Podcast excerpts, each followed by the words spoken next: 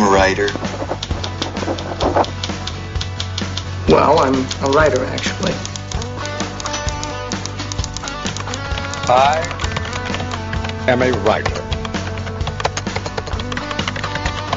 Ghostwriter.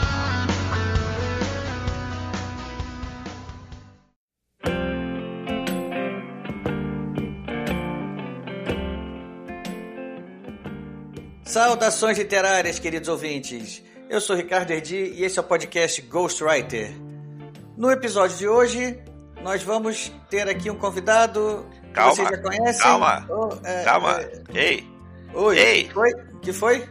ei, ei, pessoal. Eu sou o editor Rafael Moller e entrei aqui de supetão do que o Ricardo tá falando, porque ele tá esquecendo que essa é a entrada para a parte 2 do episódio. Ah, é isso mesmo. Tem razão, eu tava me esquecendo.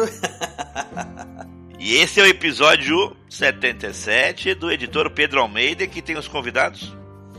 Bom, como é uma continuação, né, Moda? Os convidados são os mesmos. Vamos continuar com o nosso queridíssimo Mata. e o Não nosso- dá pra mudar no meio do programa, né? Não, o nosso não menos querido Laudelino. E o, obviamente, o convidado de honra, que é o Pedro Almeida. Ok, então, pessoal. Vamos agora dar a partida aqui então, pra parte 2. E não vamos ficar mais interrompendo, não, ok? Um grande abraço e até o próximo episódio. E não esqueçam que a gente já anunciou na primeira parte. No próximo episódio nós teremos uma conversa com o Mata e com o Gordirro? Gordirro André Gordirro. para falar sobre Publicação na Amazon. isso aí. Recado dado, vamos em frente. Um abração para todos.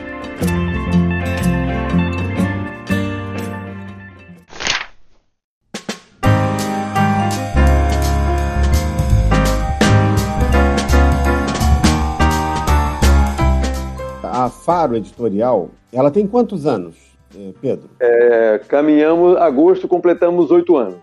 Oito anos. Eh, como é que surgiu a editora?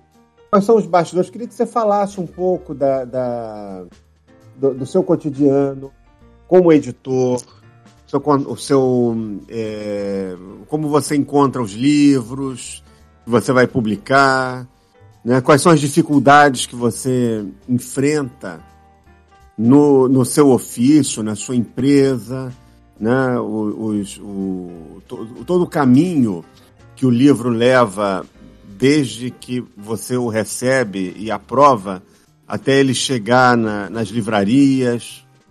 Falar um pouco disso, né? Dessa, do, ofício de editor e a sua experiência na Faro.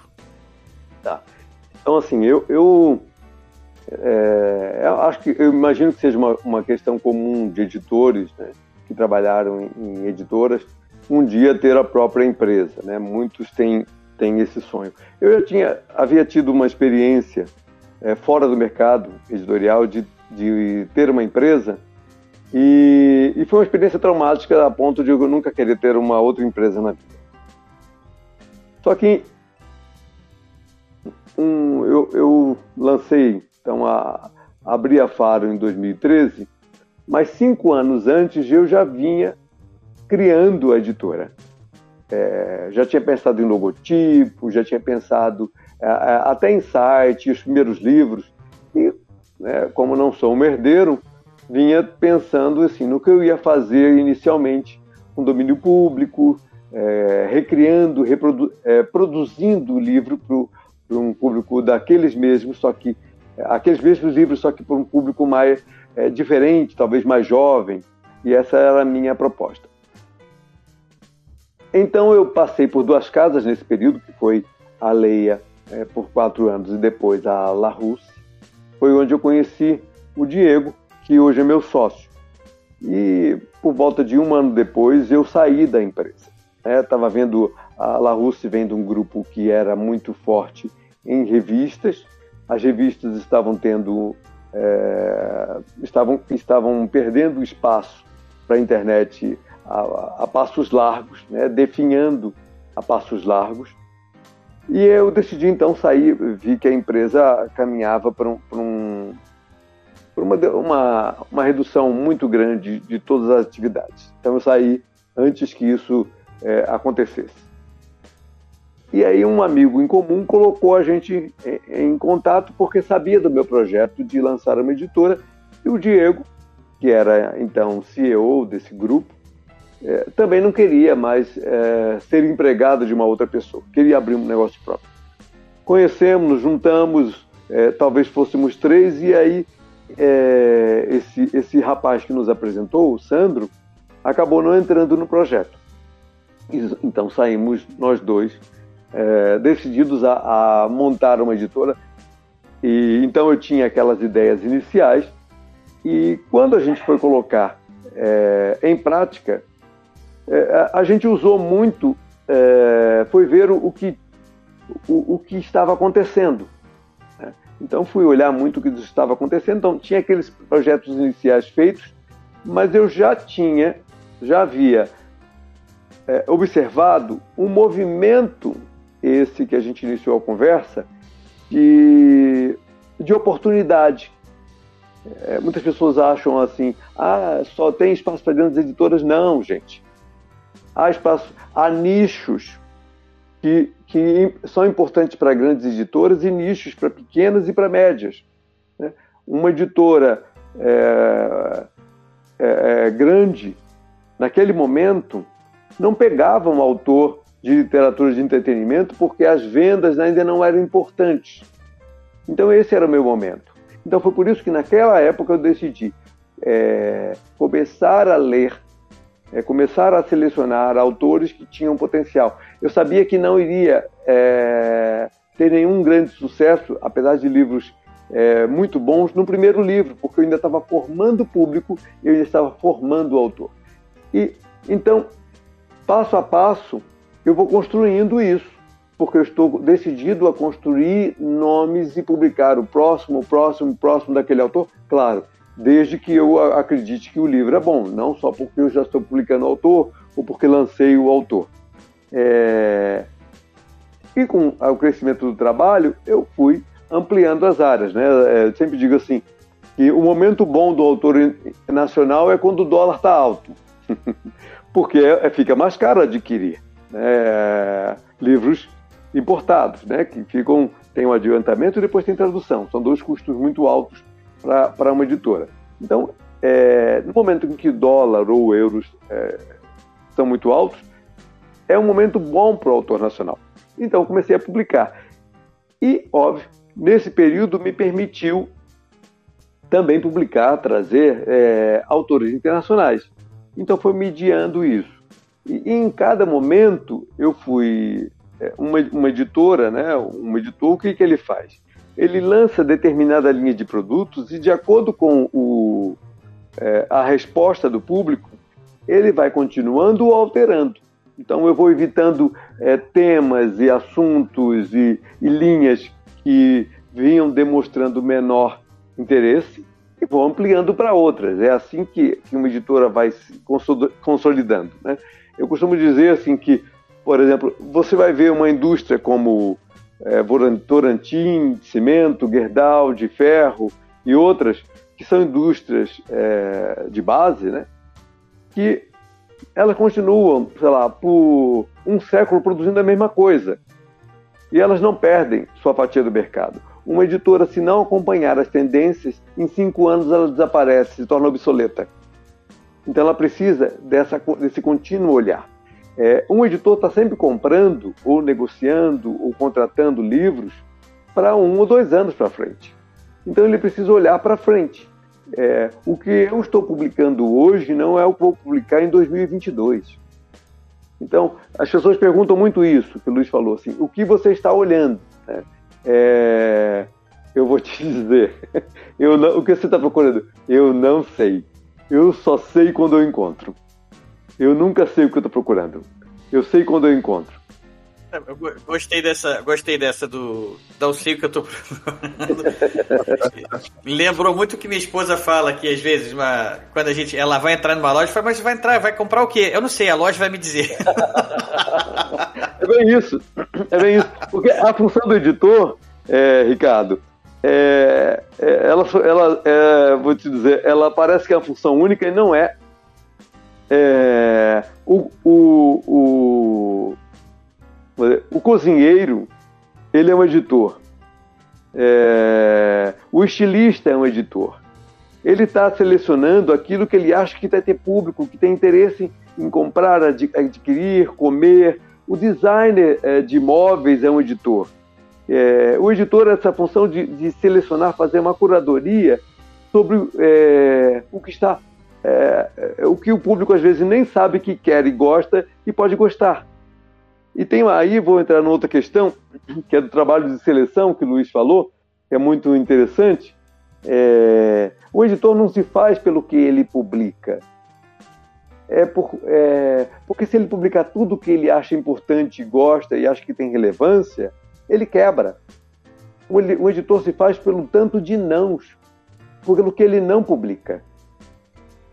A, a função mais desgraçada de um editor é ter de dizer não para uma obra que ele gosta, que ele gostaria de publicar. Então é, é o número de nãos é que faz uma editora se manter em pé.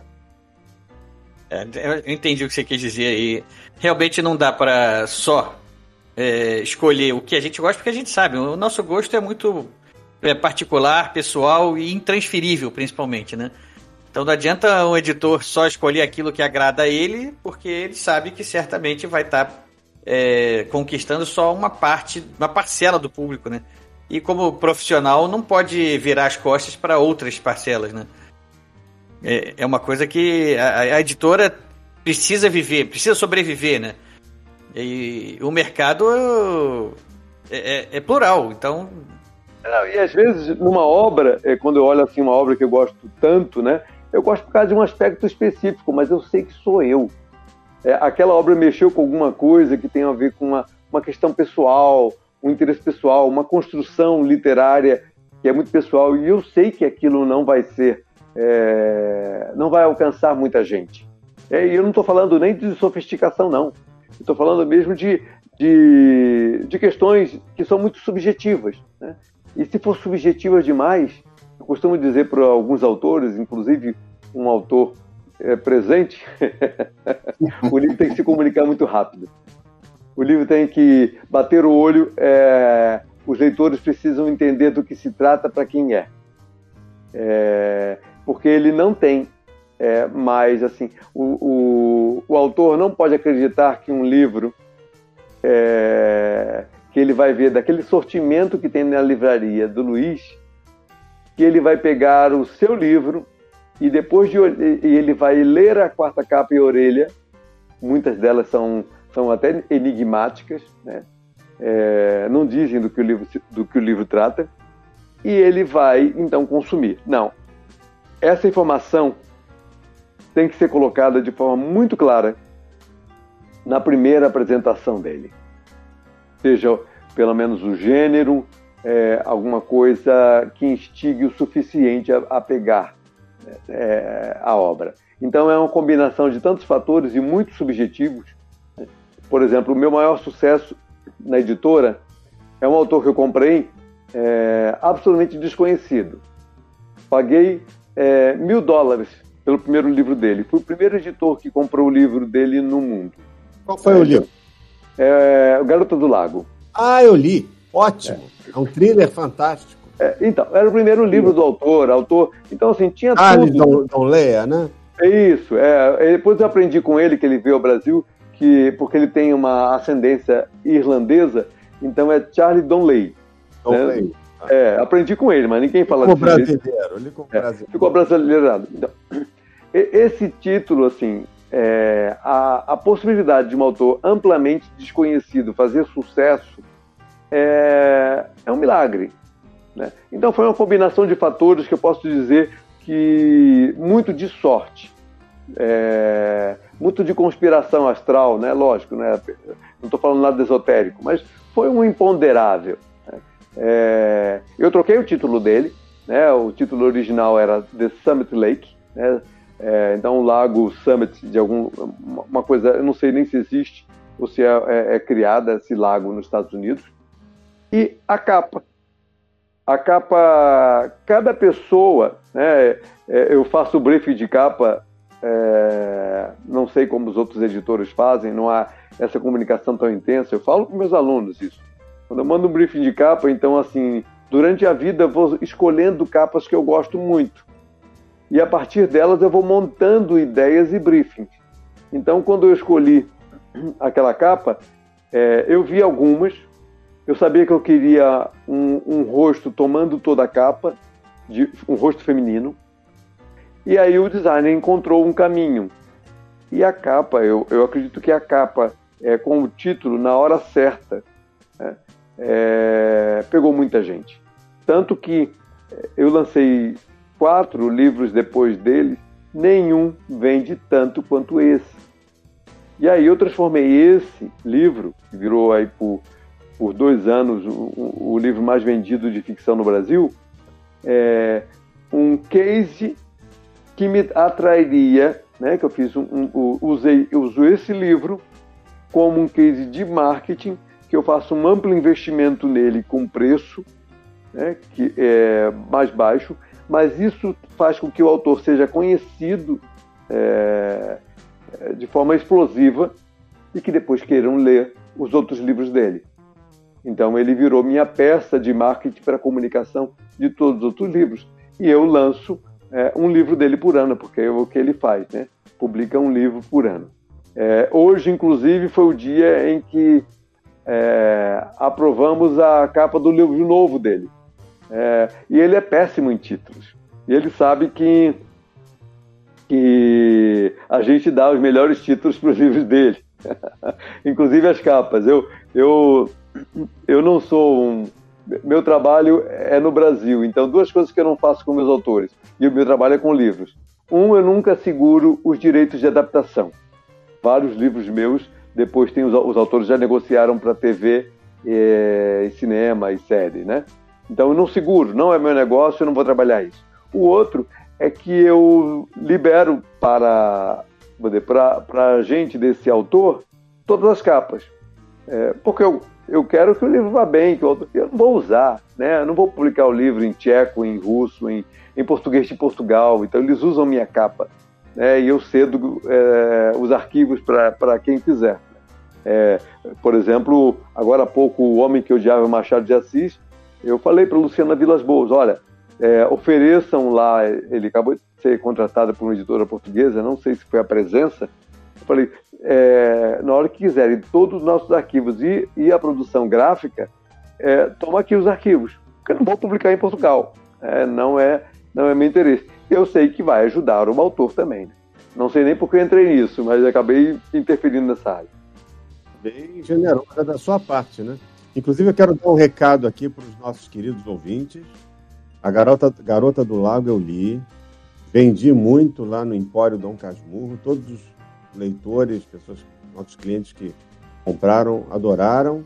Então leiam esse livro, comprem amanhã, entendeu? Se possível. Vou comprar amanhã já, já fiquei interessado. Muito Aliás, bom. Pedro, é você. Ô Pedro, como editor aí, eu, nossos, nossos ouvintes aqui sempre gostam da sinopse dos livros. Então, fala pra gente aí a, nossa, a sinopse aí do livro, uma maneira que, que o pessoal se interesse. Tá.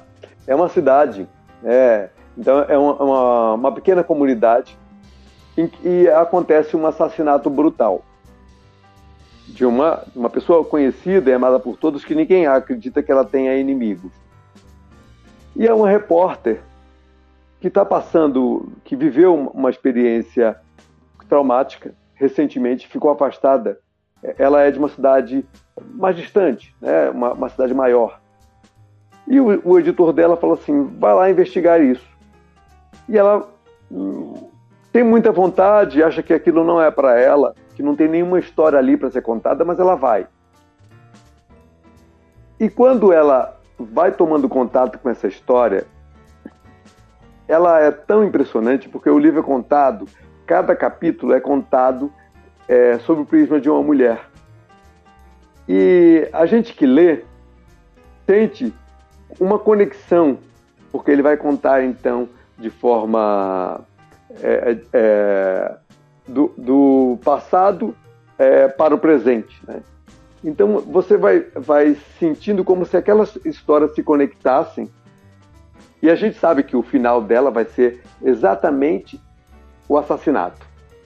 E essas, essas mulheres que não se conhecem é, é, surgem como se fossem com uma afinidade tão grande, porque a história de uma interfere na outra, dá dicas, dá informações para outra. Então tem duas histórias paralelas acontecendo e uma afinidade incrível. E essa jornalista é quem vai tentar desvendar esse assassinato. O autor faz uma uma jogada tão é o primeiro livro dele, uma jogada assim tão incrível que você tem as informações. Isso não é um spoiler é, fácil. Você tem as informações, mas não descobre até o final do livro. Isso, isso é angustiante. Isso, isso foi o. Era o que me fazia preferir ler Sherlock Holmes do que ler Agatha Christie. Porque às vezes eu me sentia traído quando eu li Agatha Christie, porque às vezes o clique para a solução do mistério foi alguma coisa que não apareceu em momento algum na história antes. E já quando eu li Sherlock Holmes, todas as pistas estavam ali na nossa cara e eu não conseguia juntar Lé com Cré. então. Não, leia a Garota do Lago, você vai gostar. Pois é, vou comprar amanhã.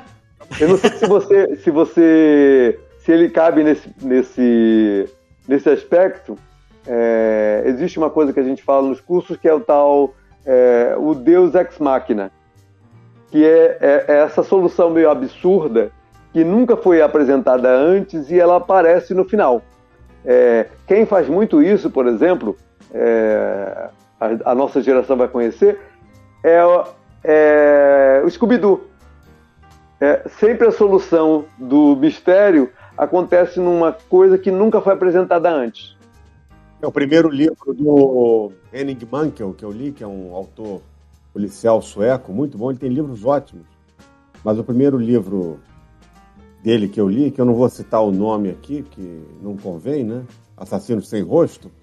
Esse, esse livro, o final é justamente isso. De repente aparecem lá uns assassinos que não tem nada a ver com a história. Deus Ex Machina. Deus Ex, Ex Machina, é. E que desmerece a obra dele, que ele tem livros ótimos. Essa expressão vem do teatro grego, é, que essas são soluções absurdas. Tem algumas vezes essa solução absurda foi utilizada como humor. É, como aquela trupe é, super conhecida é, do humor dos anos 80, de filmes. Estou tentando lembrar é, aqui que era. Monty Python, que você está falando? Monty, Monty Python. Python. Monty Python usava isso, aberto, mas aquilo era humor, né? Era humor. De repente o cara pulava é, de um precipício, achava que ele ia morrer, e apareceu assim, um balão do nada e salvava ele, e, e o mocinho. Então, é, mas ali era humor. O que acontece é, muito em roteiros preguiçosos é, essa colocação assim de, de alguma coisa que nunca foi dita antes. Né?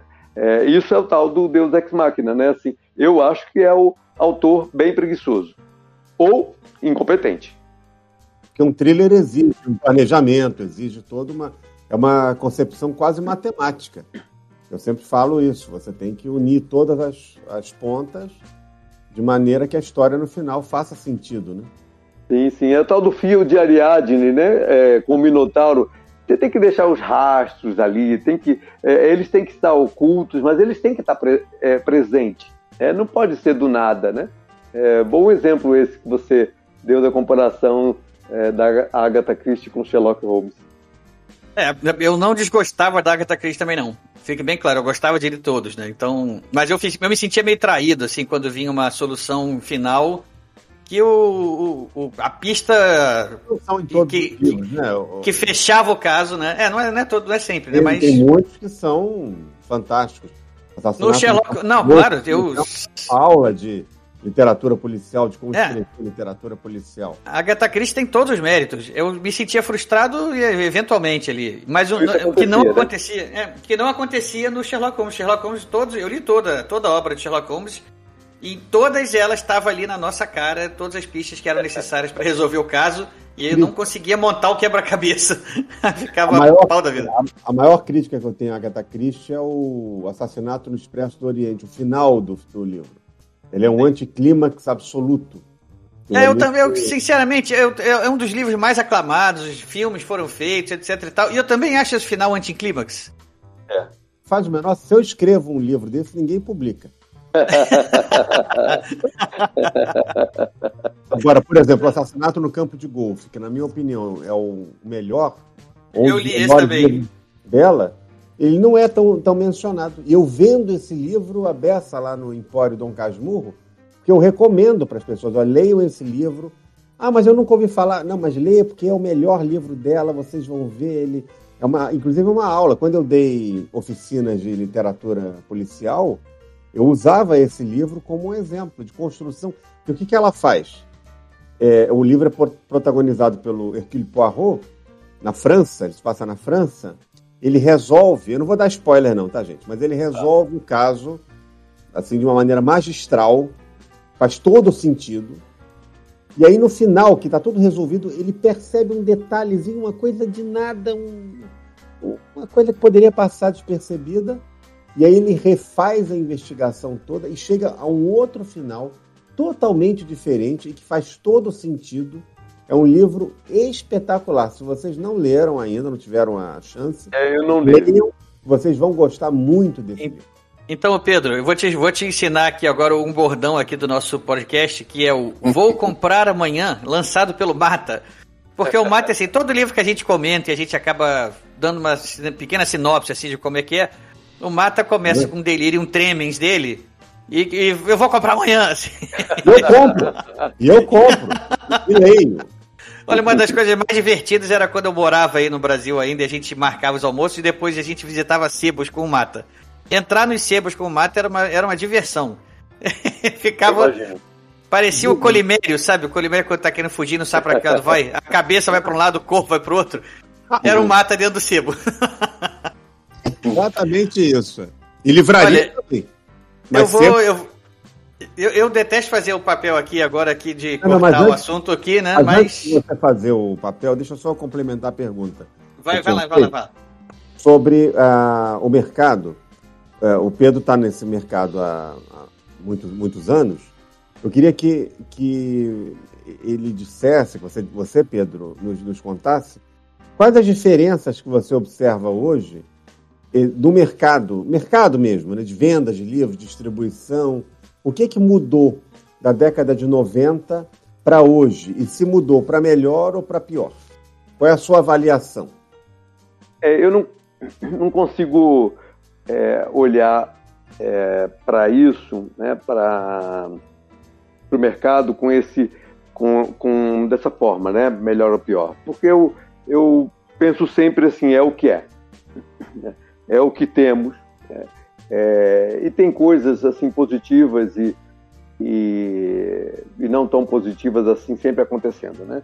Nós, nós viemos dos anos 90, nós tínhamos muitas distribuidoras, distribuidoras elas distribuíam sobretudo nos, nos estados, né? A concentração de editoras é Rio, São Paulo, é, já, já teve, já ouvi, já havia muito mais, é, houve muito mais editoras no, no Rio de Janeiro e hoje são pouquíssimas, é, quase todas estão sediadas em São Paulo. Sim, nasceram recentemente editoras em, em Belo Horizonte, há, há, em Brasília um mercado que eu conheci recentemente dando, dando aulas para editores, é, que funciona sozinho e praticamente não chega nada para cá. Eu, eu sei que existe a mesma coisa no Sul e um tanto no Nordeste. No Norte eu não conheço.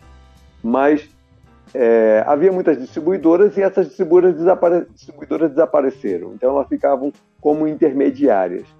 Ah, foi, surgiu um momento em que as grandes, é, as duas grandes redes de livrarias, era Siciliano e Saraiva, é, a cultura ainda era pequena, e elas dominaram o mercado e ficavam disputando. Foi quando surgiu, é, bom, nesse período a, a, cultura, a Siciliano foi a primeira a definhar, porque estabeleceu-se a, a, a, competição de quem seria a maior megastore, quem tinha a maior megastore. E livro não é um produto é, de valor agregado alto. Né? Assim, uma lojinha de 30 metros quadrados é, pode ter o faturamento é, por dia é, de uma semana de uma livraria de 500 metros quadrados uma, uma lojinha de, de celulares, que eu quero dizer. É, então, o livro não é, é, compatível, né? Ter uma livraria muito grande num shopping, né, que paga preços altíssimos, não é compatível. Por isso, nós vemos, vimos isso, essa, esse caminho de definhar as grandes redes. E aí nós estamos vendo um movimento, né? isso aconteceu com a cultura também, porque aí quando, quando sai o player siciliano e a Saraiva comprou, né? ficou com, com ela, é, pelo menos uma grande parte, é, onde havia loja das duas, ela ficou apenas com uma, surgiu o player, a, a cultura fez o mesmo jogo e abriu lojas gigantescas e a gente viu o que aconteceu, né? definhou igualmente. Antes disso, nesse processo, aconteceu também com, com a La Selva, que comprou uma rede, a La Selva sempre foi uma rede de livrarias é, de aeroportos, e comprou é, um grupo também que tinha muito forte, que é o Globo do Sul do país, né? Livrarias Globo, que também era forte. E aí é o um momento em que ela se endivida profundamente e você vai ver ela definhando. Então, essas casas, grandes casas, começaram a definhar e isso fez com que, é, durante os últimos dois anos, é, ressurgisse um, um, número muito grande de pequenas livrarias. E, sobretudo, fora dos shoppings, que elas são muito mais sustentáveis. Muitas vezes são imóveis próprios, que não pagam aluguel é, e conseguem, então, se sustentar, porque esse era o grande problema das livrarias de shopping.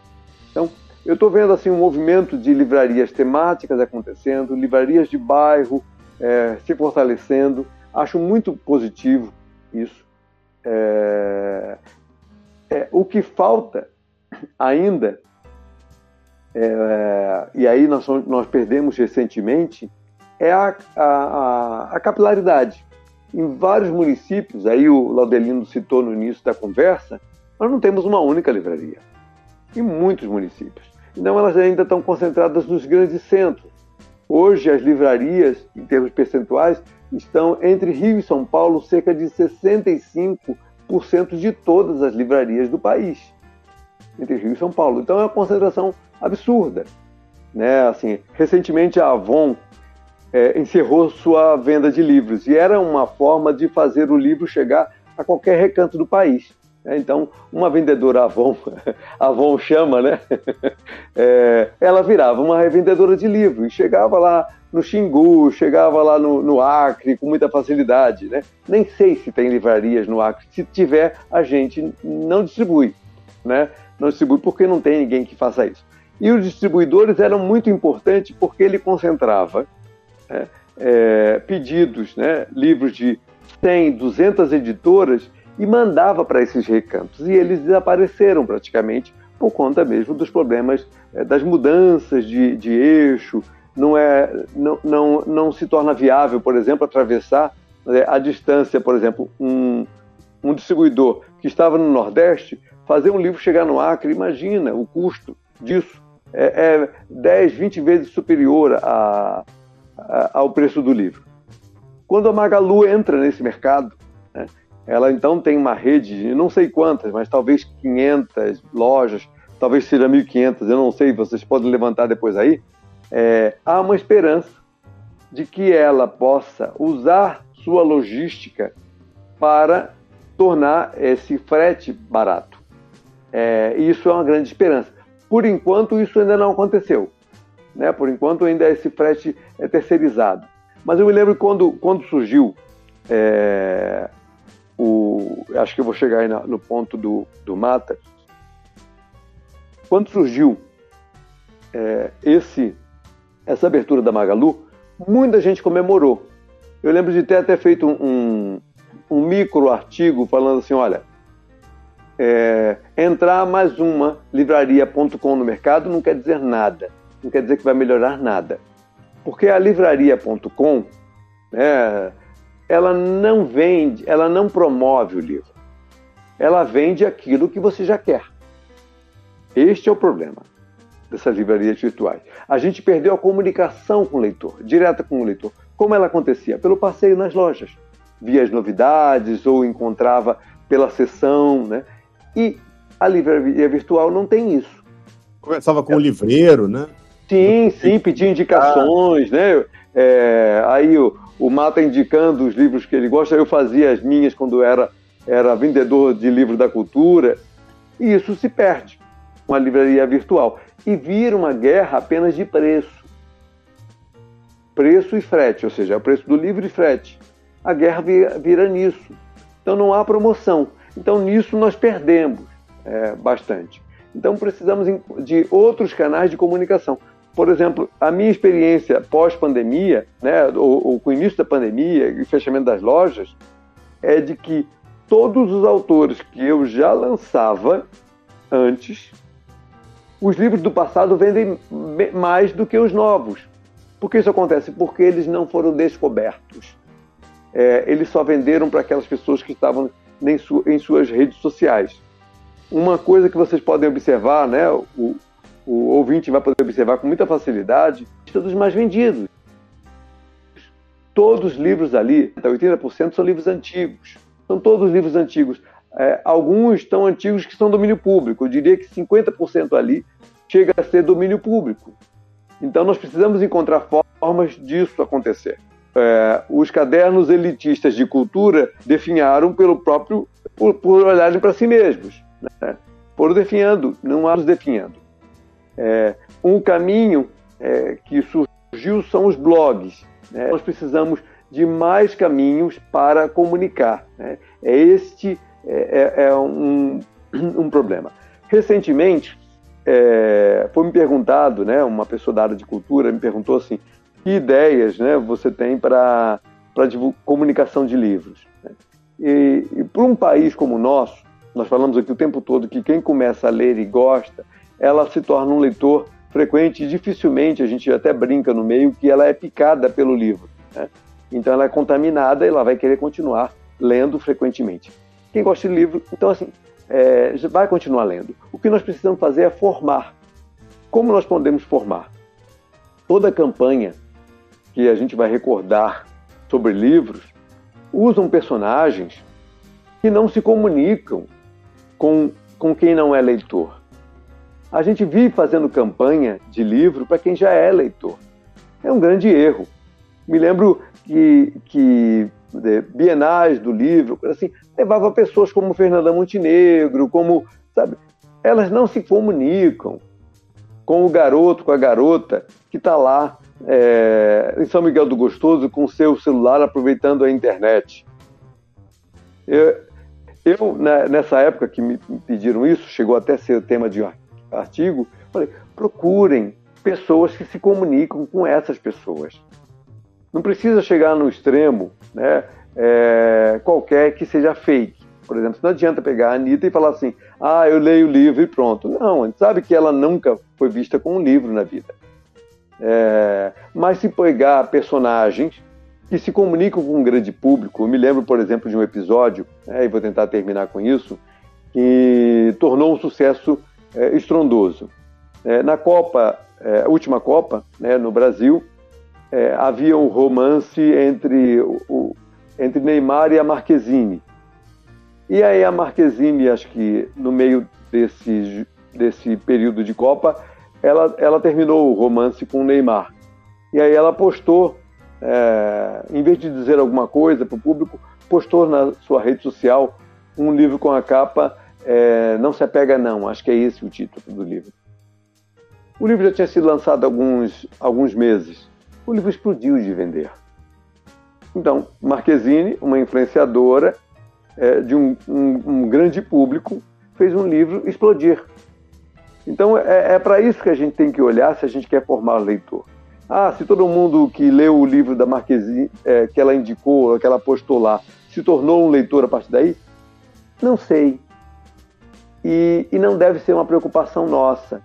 É, e não deve ser uma preocupação nossa se a pessoa que leu, que leu esse livro, que acho que é da Isabela Freitas, ou que leu Paulo Coelho lá nos anos 90, se vai ser um leitor de Milton, ou de Sócrates, ou de qualquer outro livro é, mais cabeçudo, isso não deve ser uma preocupação nossa.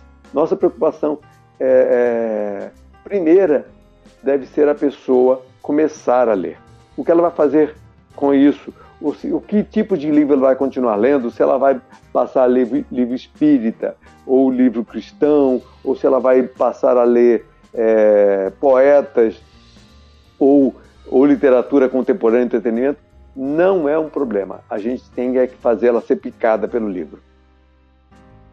É, isso é o, é o que é, começa na escola, né? Que deveria começar na escola Mas aí tem que ter uma reforma profunda aí que acho que é tema para outro podcast, né? A gente tem que falar sobre isso. Aí, aí o buraco é muito mais embaixo, né?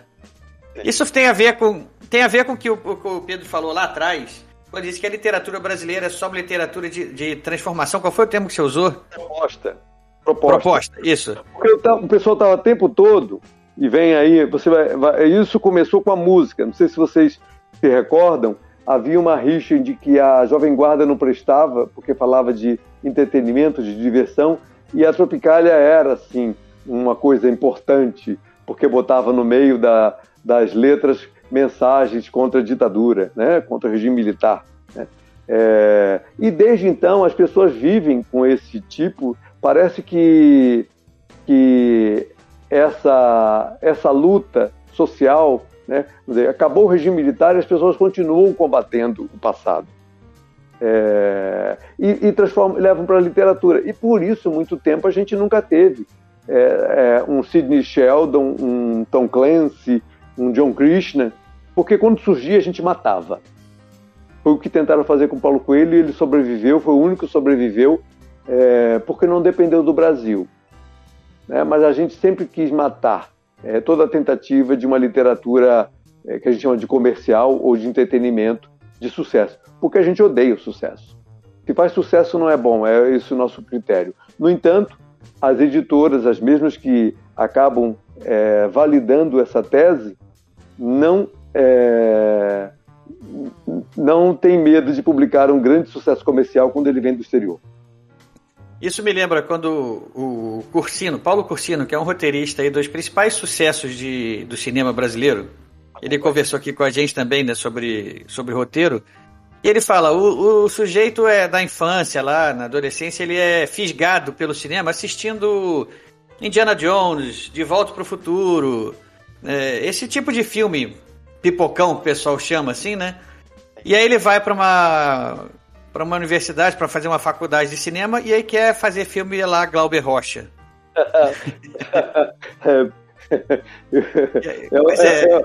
é, foi a destruição do nosso cinema, Glauber Rocha. pois é, acontece isso aí no, no, Brasil, né? E é uma tristeza, porque o, o Cursino que faz filme Pipoca, ele, ele é, tem as maiores bilheterias do país aí, ele certamente está nas listas, é lá nas cabeças. É, ele é um cara desses, ele faz filme para o público assistir, para o público se divertir. Né? E deveria ser a mesma mentalidade de todo cineasta, todo autor, todo escritor, de fazer obras que o público goste, não é obras que a academia vai laurear, né? Sim, Enfim. Sim. Tem que se sustentar, né? Tem que se sustentar. É. Não é nenhum crime, né? É, não, recentemente tem um documentário aí é, que fala, que, que aponta números sobre a produção é, cinematográfica do Brasil, é, o quanto que se investiu e quanto teve de público. Né? Eu só, eu tenho um autor que é cineasta e ele contou uma coisa assim que é bem curiosa sobre qual é a seleção dos editais, como ele se, em que ele se baseia. É, um, uma deles, óbvio, é, ele é regional. Então, vamos dizer que tem é, vão ser escolhidos é, cinco, é, é cinco roteiros pra, para serem é, transformados em é, ganhar o, o, o, incentivo fiscal, né, o, o a verba. E aí eles primeiro eles leem os, os, roteiros e dão notas para eles, né, de 0 a 10. Depois o que vale vão valer critérios como região, então vai ter que ser um de cada região. Não importa se o primeiro lugar, isso aconteceu com ele, primeiro, o, o primeiro lugar do Nordeste recebeu a nota 4,5 e a dele foi 8,5. Então nós vamos preferir fazer um filme ruim, de um roteiro ruim, de um diretor com menos experiência, só porque a gente quer privilegiar né, a questão social. Só que nem o público de lá, ou seja, não vai ajudar em nada não vai ajudar em nada, não vai ajudar o cinema, não vai ajudar a produção é, cinematográfica no Brasil, que ela é horrorosa. Né? A Argentina, com menos recursos, faz um cinema é, um cinema que não é, é vamos dizer assim, não, é, não olha para o umbigo, é um cinema universal, faltava a palavra, e a gente continua fazendo. Ganhou o mundo, né? Foi, é, o mundo. um cinema universal, com um pouquinho de recurso que ela deve ter, muito menos que o Brasil, e a gente continua fazendo o cinema de umbigo, né? cinema olhando para nossas coisas todas, nossa eterna síndrome de, é, de pedir que o mundo olhe para os nossos problemas e tenha pena de nós. É, é, é, o nosso cinema. Ou essa coisa aí que o Ricardo falou, né? o parnasiano, o, o, o, reflexivo, o paisagístico, que é o cinema de Glauber Rocha, né? entediante ao extremo. Então, uh, nossas escolas de cinema ainda hoje valorizam Glauber Rocha. Deveriam acabar com, essa, com esse amor por Glauber Rocha e falar que assim, sim, é uma coisa do passado. Tem que ser mantida no passado, é um registro de época, não vale mais.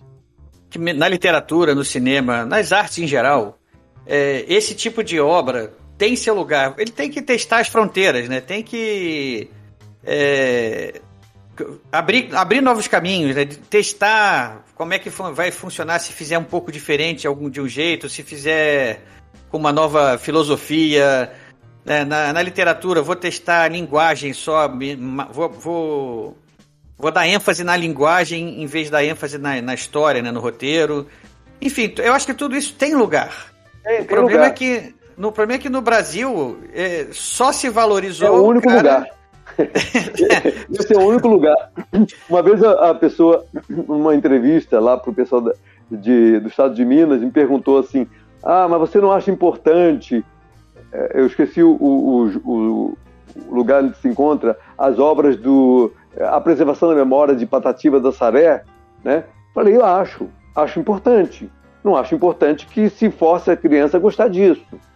É, tem vários é, gêneros literários que, que são registros históricos e ficaram lá.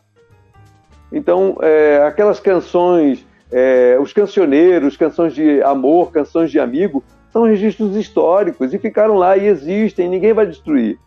O, o negócio é que não pode, é, a pretexto de preservar a memória, querer colocar isso no tempo presente. É, é um pouco da destruição que faz com que a gente continue pegando autores do século XIX brasileiros, de literatura brasileira, que eles escreveram na época para adultos e a gente força as crianças a lerem hoje. Ou seja, nem as crianças da época que eram escolarizadas liam. Isso foi feito para adulto lá. Só que a gente pega essa coisa velha, não contemporânea, em linguagem e história, e joga para a criançada. Seja, é uma a nossa arma é, internacional é, conspiratória para destruir a nossa própria literatura. Sem mediação, né? E sem uma boa mediação. Sem mediação, sem mediação, ainda tem isso.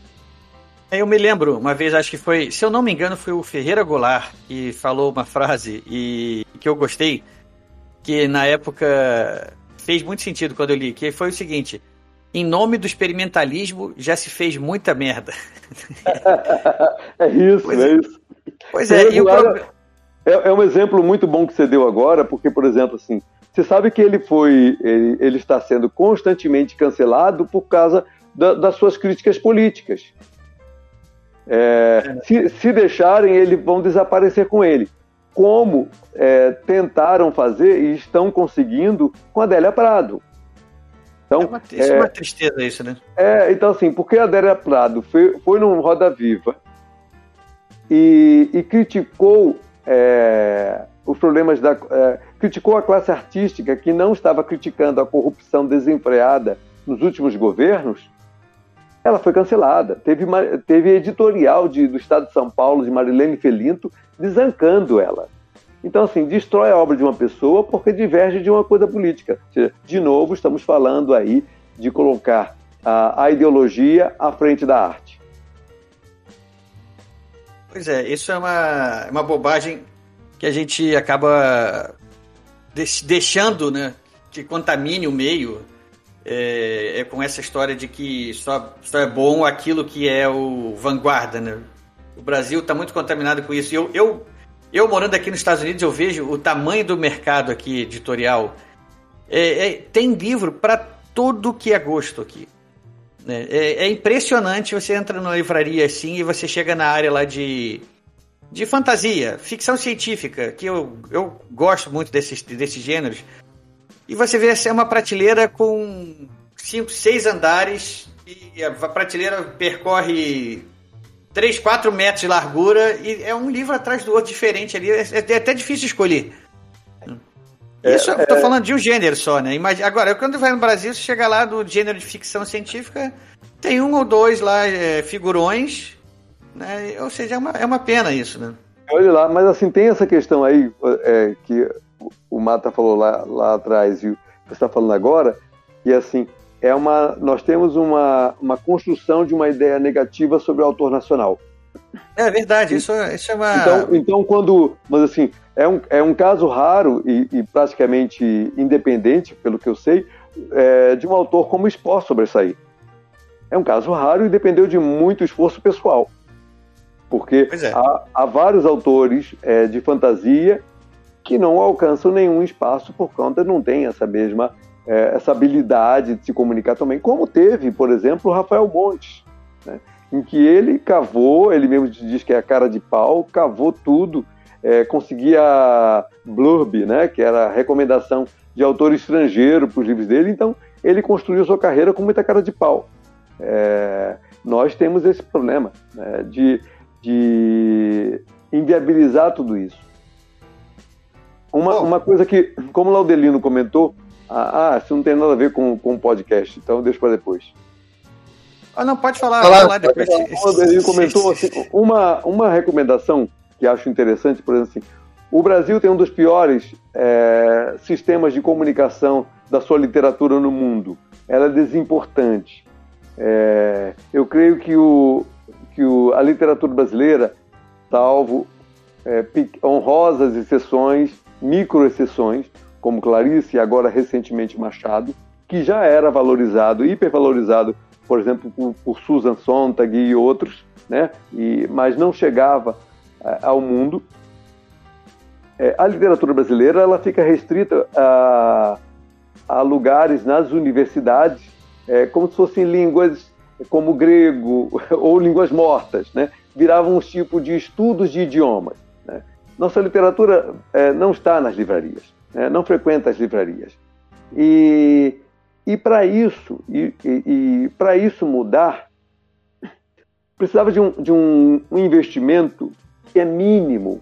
Que Portugal fez, por exemplo, Portugal teve um programa em que ele, você, no caso no Brasil, ele não precisava pagar a tradução mas ele pagava os direitos autorais do autor que fosse publicado no país. Então, a editora que publica, é, publicava os autores portugueses aqui, que decidiam publicar, não pagava. Ela remunerava os autores. Porque interessa para ela a internacionalização da sua literatura e de tudo que traz a partir disso. Porque a literatura traz turismo, traz, é, traz comunicação, traz tanta coisa que é tal do soft power. Né? É, uma coisa muito boa que o Brasil poderia fazer era traduzir, né, primeiro seus grandes clássicos, traduzir e deixar para quatro, cinco idiomas, ou pelo menos para o inglês, se torna acessível para todo mundo, e, e, e, deixar livre quem quiser publicar. Seria um, um trabalho de um, de um investimento tão ridículo, mas que melhoraria muito o conhecimento da nossa literatura no mundo. É, isso. É uma ideia boa. Já peguei aqui já. Então vamos fazer o seguinte aí, ô... Laudelino, você tem algum comentário a mais para fazer sobre isso não? Tem, o, o Pedro várias vezes citou o é. curso que ele. Eu queria que ele falasse um pouco do curso, que é curso para autor, para editor. Que cursos são esses aí? Ah, tá bom.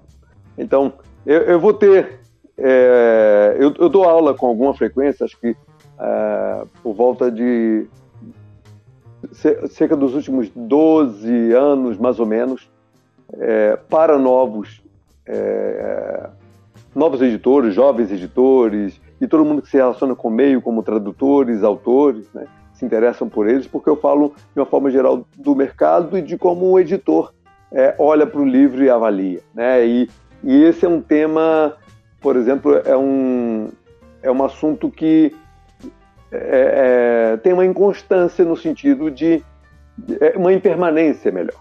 Ele muda é, com muita frequência. Antigamente havia movimentos, temas, gêneros, modas literárias.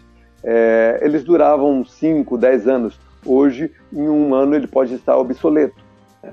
Então, eu dou esse curso, a, a, alguns cursos há algum tempo.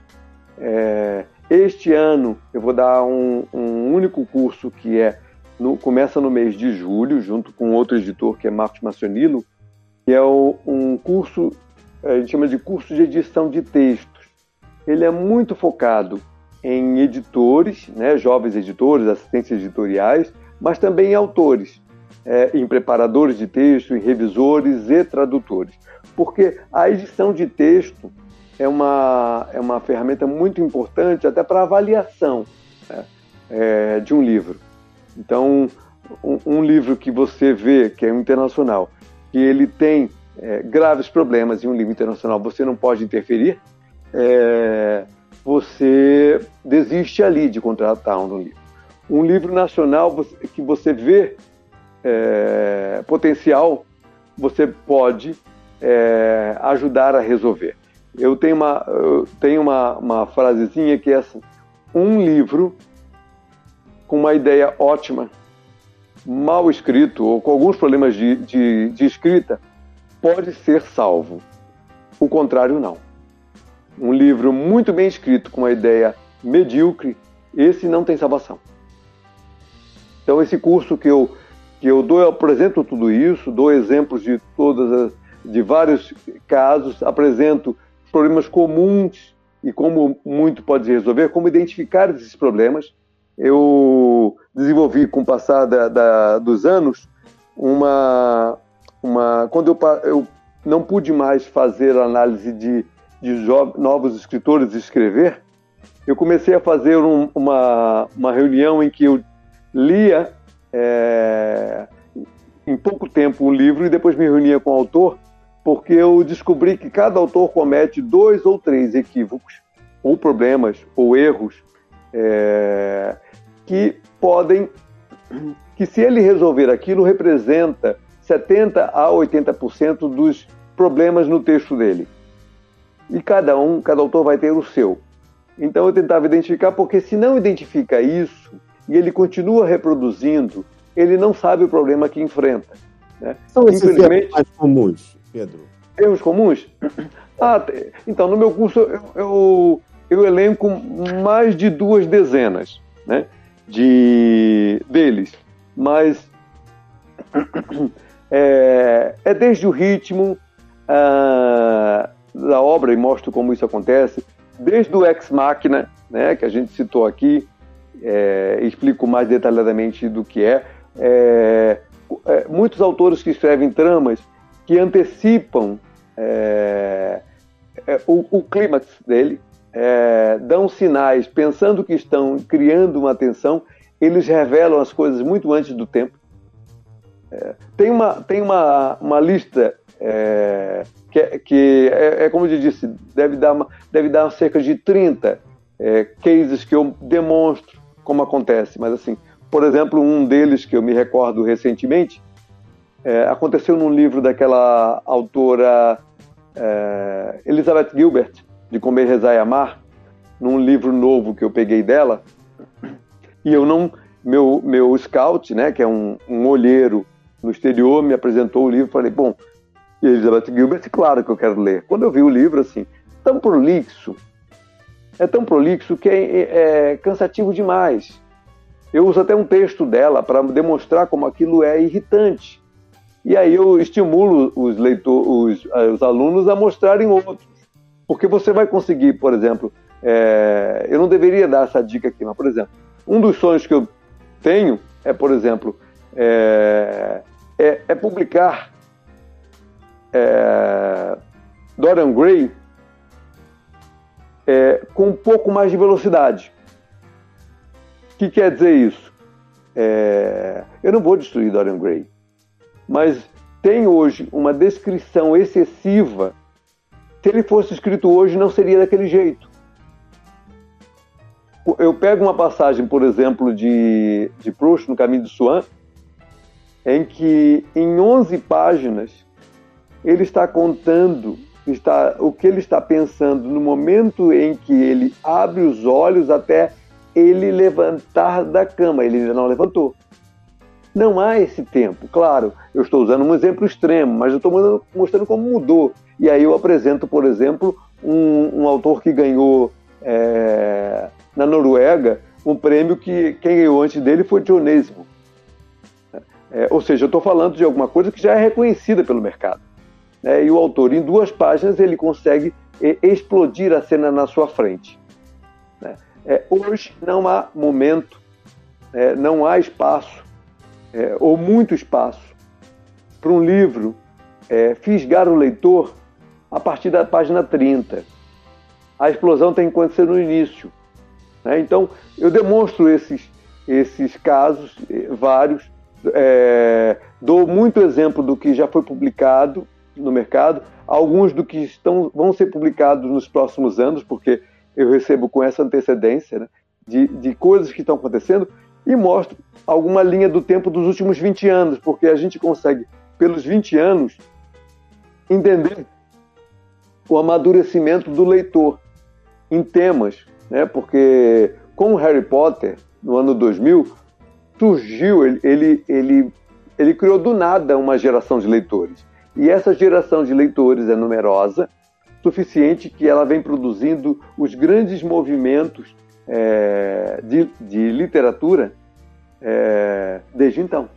Todos os movimentos vêm através dela. Ah, ela, ela criou esse movimento e, e não, veio, não veio nenhum outro depois. Vieram vários outros depois. Menores do que ela, porque ela criou do nada. Mas vieram vários outros depois, com Rick Riordan, com Diário de Banana. E eu estou falando do, é, descendo sempre a idade, né? Porque o do Harry Potter surgiram os outros, que veio com Crepúsculo, com a fantasia, depois uma fantasia um pouco mais contemporânea, mais realista, depois é por isso é, que essa pessoa hoje, esse grande leitor que está com a faixa de 32 anos, ele, está, ele saiu da fantasia e está indo para o suspense, que foi para o suspense e está subindo degrau. Ele, tá, é, ele é mulher, né? É, em média, há, é, há quatro mulheres para cada homem lendo. Em média é isso. Então, para esse público, se você quiser atingir um grande público, você tem que trabalhar é, principalmente para esse leitor. Né? Tem gêneros que são lidos mais por mulheres, mais por homens que mulheres? Tem. Ficção científica é um, por exemplo. Quadrinhos é, é outro. Política é outro, que é exatamente o oposto. Política é 80% homem ou mais, às vezes chega a 86% do que mulher. Então, nichos que são é, focados em determinados públicos. E aí, óbvio, é, é, a, a, lei de. Esqueci o nome do general prussiano lá que inspirou a, é, marketing de guerra. É, editoras pequenas pegam um nicho muito pequeno e dominam. Editoras grandes vão, vão para aqueles grandes nichos. Captado. Muito interessante, muito bom. É. Vou fazer amanhã. No curso eu, faço, eu falo um pouco disso tudo, né? O curso é na LabPub, quem quiser conhecer lá, tem a ementa toda do curso, é labpub.com. Eu acho que, não sei se é .com.br, mas é, é, só tentar os dois. Meu plano, eu sempre dei do, de quatro a cinco cursos por ano em, outros temas também. Dava dois desses. Meu plano é, é, é encerrar é, aulas esse ano. Então eu não tenho planos, porque a minha editora já me absorve demais. Eu já estou no limite da loucura. Então é, é esse ser meu último curso. Então quem quiser fica fica a dica aí do curso. A gente vai deixar também uh, um link aí para o pessoal poder pesquisar melhor aí, é, é, para quem tiver interessado. E agora eu acho que não tem mais jeito, né? A gente tem que apontar aí para a reta final. Eu queria agradecer aqui a participação do Mata, do Laudelino. E antes da gente encerrar aqui, ô Mata, aquela nossa pergunta tradicional. Qual livro você está lendo agora? Rapaz, olha, eu estou lendo e relendo. Eu estou relendo os livros do que eu considero um dos melhores escritores de thrillers em atividade dos que eu li, naturalmente. Até uma dica aí para o Pedro Almeida, se ele quiser publicar um autor de thriller que está aparentemente fora de catálogo. Ele foi publicado pela Roupa durante muito tempo, mas acho que os contratos expiraram. Que é o Joseph Finder. Joseph Finder é um escritor extraordinário. Vou procurar. É muito bom, é muito bom. Os livros são excepcionais, muito bem escritos, com uma trama assim, tudo isso de bom aí que você enumerou, que uma trama deve ter, ele tem. Paranoia, um livro espetacular. O como é que é o nome daquele outro que é ótimo também? É o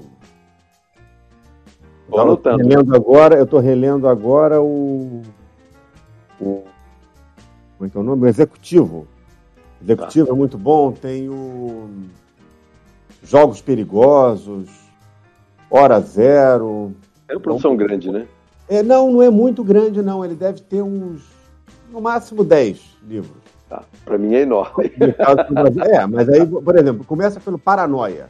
Paranoia é excepcional. Paranoia é fantástico. É um livro de espionagem dentro de empresas de alta tecnologia.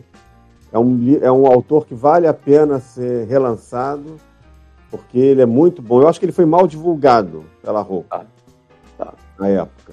Ele deixou, mas a obra é fantástica. E eu Ótimo, tô lendo também meus autores queridos, né? Eu estava relendo também o Processo de Kafka, que é um livro que eu, que eu gostei muito, mas agora essa nova leitura me trouxe menos impacto, porque nada é mais kafkiano do que o noticiário brasileiro. Então ele perde um pouco o impacto. Eu costumo brincar que o Kafka, se fosse brasileiro, ele seria repórter, né? Faria escrever, porque a, a realidade supera a ficção. E o Harlan Coben, que é um escritor thriller mestre, né? Ele, ele tem séries no Netflix excelente. Quem quiser assistir também, Safe, é ótimo. Agora o Inocente. Eu estou lendo agora o lançamento dele, que é o Menino do Bosque. Foi lançado até você comentou comigo, né, o Erdi, que tinha que a Hester Kripstein, advogada, que é uma advogada durona nos outros livros dele. Isso. Foi um leitor, foi um ouvinte nosso que mandou, uma, mandou um e-mail revoltado com isso. tem razão, porque ela ficou muito mole no livro. E era engraçada ela nos outros livros, assim, durona, meio mordaz e tudo, mas o livro é bom, assim mesmo, porque Harlan Coben tem essa, ele domina né, o ritmo da trama, de criar uma tensão, também um mistério muito bem construído, né, cheio, complexo, e que no final faz todo sentido, não tem o Deus ex machina de jeito nenhum. Né? Então é um autor também que, enfim, eu gosto muito, já li todos os livros dele. É um mestre, eu não sou escritor de trilha, então eu procuro sempre ler esses escritores bons. E, e os, os que não são bons também, porque eles também nos ensinam o que não fazer. Sim, sim. O que não fazer, né? Não fazer. Exatamente. E o, e o Joseph Finder é fantástico. Eu estou relendo, pra vocês terem uma ideia. Thriller não é Vou uma coisa procurar. mas o mas ele vale a pena muito é um mestre né grande mestre da, da arte do suspense e da, e da ação Mata, mais uma vez agradecendo imensamente sua participação aqui. Você vai ser da casa. Não precisa nem dizer que estará de volta em breve. por favor né não se esqueça de mim Não, sem dúvida. foi um prazer Foi um prazer, foi um prazer, Mata. Sempre um prazer. foi um prazer conversar com o Pedro Almeida que é uma pessoa com quem eu já tinha contato nas redes sociais principalmente e agora conversar com ele ao vivo foi muito bom muito muito esclarecedor é sempre bom conversar com gente inteligente que tem muito a contar eu aprendi muito também com o depoimento dele aqui Isso aí, então, seguindo aqui, Laudelino, vamos lá. é, Agradecendo também mais uma vez sua participação aqui e diz pra gente aí qual livro que você tá lendo. É, eu sempre leio vários livros ao mesmo tempo, né? Tô olhando aqui do lado da minha cama, tem seis livros aqui. Aí fica uma pilhazinha de livro mesmo. Aí você vai puxando conforme o seu humor, né? É, então, eu tô lendo aqui uma série que são três livrinhos de um professor, é um professor é, de origem italiana, que é o Pierluigi Piazzi, ele tem uma série sobre como ele. Ele é um professor de mais de 100 mil alunos, né? É, ele fala: ah, depois que eu ensinei 100 mil alunos, eu tenho algo a ensinar em educação, né? Então ele ensina é, como você desenvolver a sua inteligência, é, como você aprende, como você ensina inteligência, principalmente como você faz para despertar a inteligência dos seus filhos, né? Então por isso que eu achei interessante ter uma menina aqui em casa, né? É, eu, eu, eu, comecei subornando ela para ler Senhor dos Anéis, ela acabou de ler Senhor dos Anéis agora, foi uma vitória que ela pediu para comprar o Hobbit agora, eu acho que eu venci. É, chorando, terminou chorando lá, tal, legal, caramba. Bom, aí seguindo. Eu estou lendo um outro livro aqui do Daniel Gerber, Gerber, que é um advogado. Ele, ele, ele me deu de presente um livro sobre cultura e direito penal, onde ele tenta explicar várias coisas do que a gente vê aí nesses noticiários assombrosos dos atropelos aí da justiça. E, então ele tenta fazer uma explicação simples de como que é o direito e como é que foi o atropelamento aí que a gente viu pela televisão. Então, bastante interessante para o leigo entender é, o quão errado algumas decisões estão sendo. Outro livro que eu tenho aqui é A História da Inglaterra, escrita por David Hume, é, que ele conta, e foi, foi difícil achar esse livro, eu procurei durante muito tempo, que ele conta a história da Inglaterra desde a invasão de Júlio César lá atrás, né, até a Revolução Gloriosa, passa pela Magna Carta, que é um tema que me interessa muito, porque eu acho a história da Inglaterra muito bonita, que é uma história de formação do direito a partir da luta é, de redução dos poderes do soberano, ou seja, é um direito formado a partir do sangue, do suor e do sacrifício de um povo. E que isso é, me inspira muito quando a gente vê o nosso cenário político hoje, jurídico. É, isso aí dá até um norte no sentido de que, olha, não é fácil, foi difícil para vários povos. Então, é, vai ser difícil para a gente também, então não pode desistir, tem que continuar aí lutando pelo que é certo, né? Bom, o outro livro que eu tenho aqui é o Contos de Colimar, do Varlam Shalamov. Eu estou aqui, são, são vários livros, é uma série, eu estou com um dos livros da série, e ele é bastante interessante, que ele mostra é, os gulags é, lá da União Soviética, né, como que eles tratavam as pessoas que tinham opiniões diferentes. Né? Então você era preso por qualquer tipo de motivo e os livros descrevem, né, o autor esteve lá, né, ele descreve é, cara, um inferno de gelo, de torturas, de problemas e como que eles faziam para sobreviver aquilo tudo. É, é uma leitura pesada, mas eu acho ela também muito necessária porque é história, né? História, se você não toma conhecimento dela, você acaba repetindo. Um outro livro que está aqui é um livro do Yoram Razoni, que é chamado A Virtude do Nacionalismo, que é um israelense. É, ele, ele fala sobre é, o conceito do nacionalismo, que hoje apanha bastante, né? Não, eu sou um patriota, eu não sou um nacionalista, mas peraí, o que é nacionalismo? O que é patriotismo, né? Onde que isso funcionou, onde que isso não funcionou, o que é o certo, o que é o errado. É um livro conceitual, né? E eu estou gostando bastante do Yoram Razoni. É, tem muitas histórias interessantes ali dentro do livro.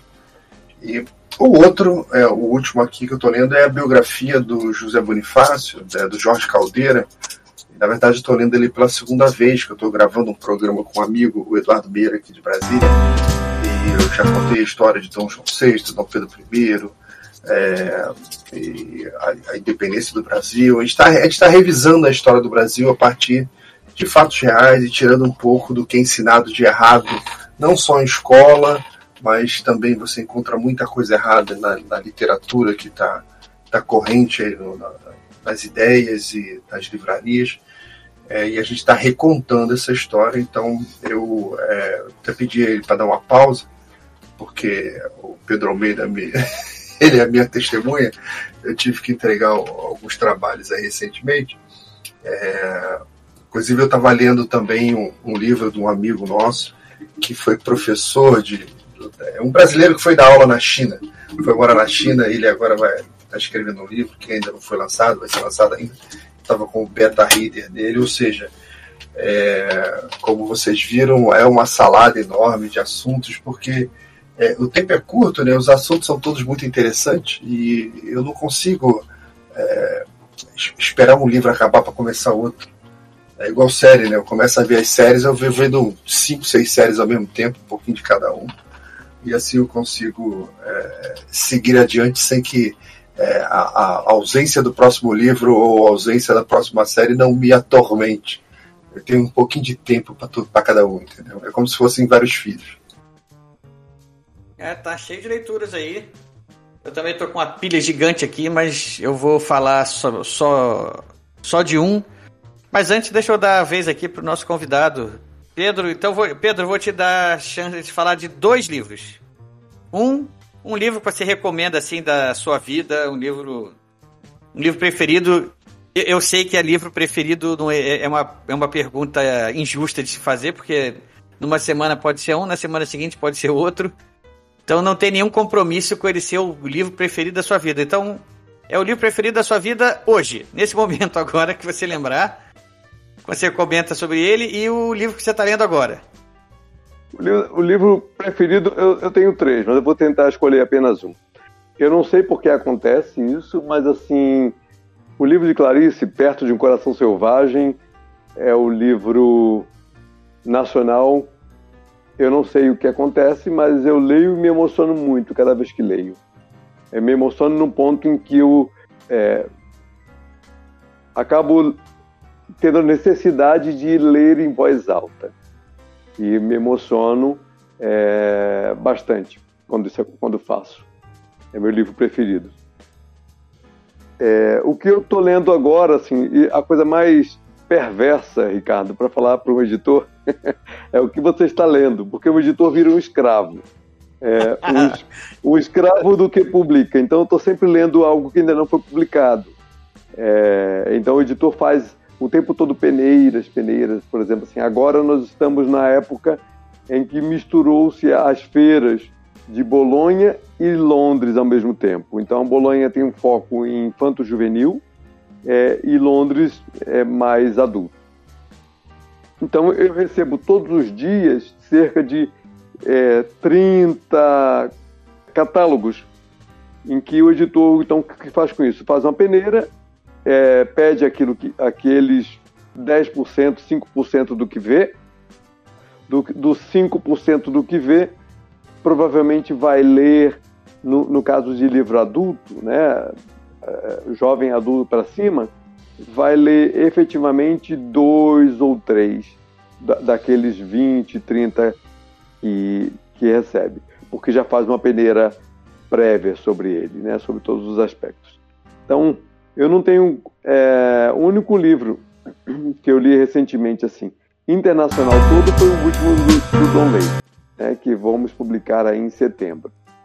É, ele melhora como escritor a cada momento. Mas vou abusar de você é, e falar de quatro livros rapidamente em que eu vou publicar que são de nacionais. São livros, dois eu publico esse ano, esse mês de agosto, de, de julho, né? É, e dois em agosto. Os dois de julho, é, um é do cineasta Marcos de Brito, que é um livro que adaptou para cinema chamado Palavras Interrompidas, um suspense psicológico é, a gente chama hoje de é, suspense doméstico. O que é o suspense doméstico? É um termo novo, recentemente.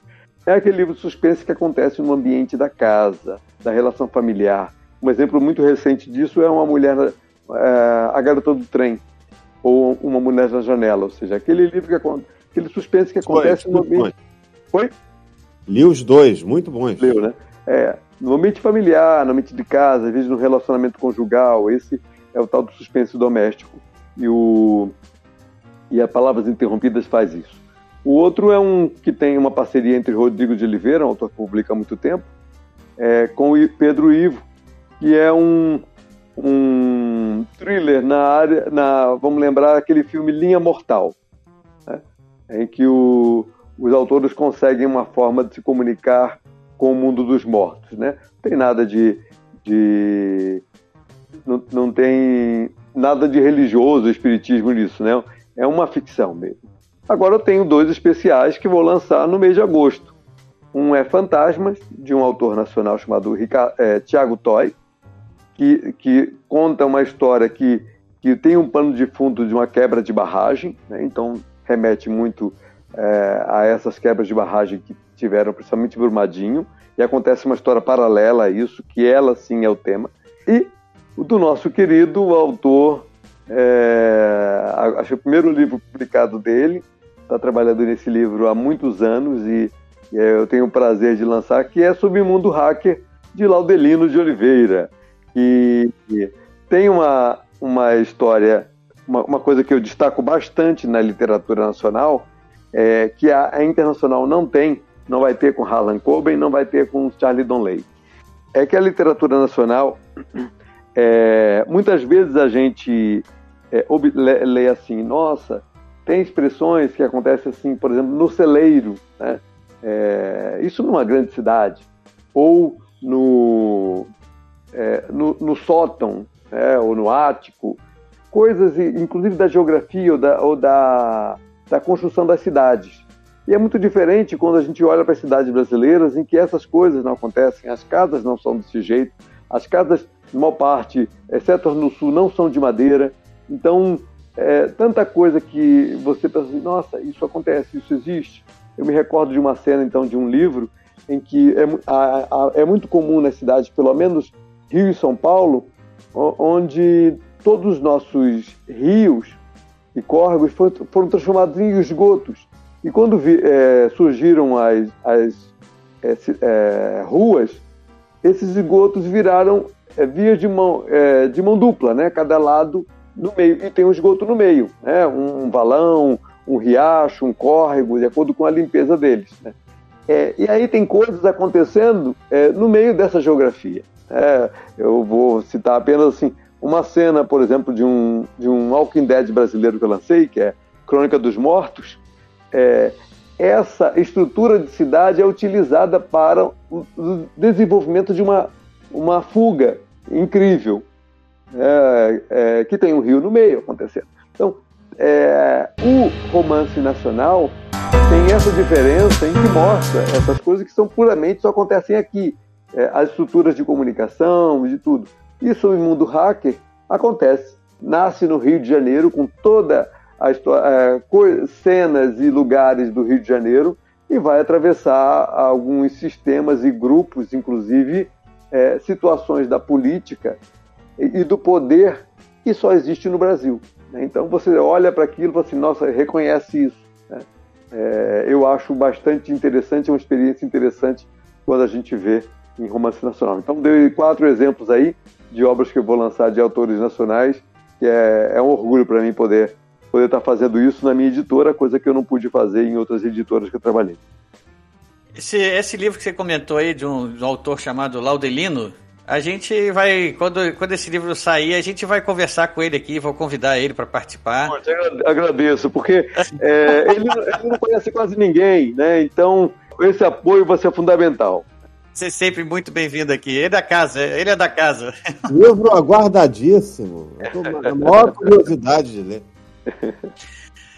Bom, então é isso. Eu vou me despedindo aqui. E, ah, é, faltou falar o livro que eu tô lendo também agora. Eu vou Deixa eu terminar com uma coisa que faltou para não ficar. Olha, eu agradeço muito esse espaço.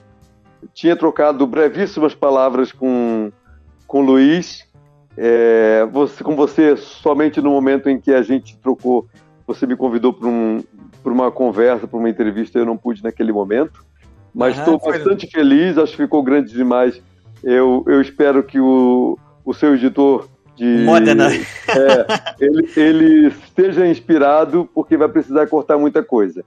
Ele vai brigar comigo, vai, vai me xingar, mas de repente a gente divide em dois, bota em dois arquivos aí, o pessoal baixa duas vezes para não ficar muito pesado, a gente dá um jeito sempre. Não tá se preocupe. Não, não tem gordura aí, não. Tá todo mundo abraçado.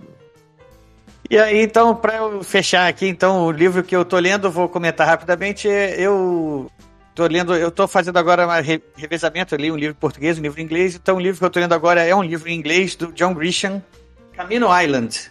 Ele lançou dois livros com essa com esse título, Camino, um é Camino Island e outro é Camino Wings. Eu tô começando agora, se trata de uma é, é centrado, as, ambas as histórias são centradas numa livraria numa cidade da Flórida. Nesse primeiro agora, ele, a história gira em torno do roubo dos originais de F. Scott Fitz, Fitzgerald. Sim. Foram, foram roubados da universidade lá e começou uma investigação, então eu ainda estou no início do livro. Eu sempre gosto muito de ler John Grisham, acho que é um entretenimento que sempre vale a pena. É, muito bom. Ele é. Enfim, pessoal, era isso. Espero que todos tenham gostado aí. O, o episódio da gente poder conversar com o editor, a gente entender como é que funciona um pouco do lado de lá também. Pedro, tá, já, já fica o convite aqui para uma próxima oportunidade também. Sempre que tiver um tema novo aí, ou um, um livro novo, ou alguma coisa que queira comentar com a gente, a porta da casa aí está aberta sempre. Muito obrigado. Então é isso, meus amigos. Eu sou Ricardo Erdi e esse é o podcast Ghostwriter Desligando.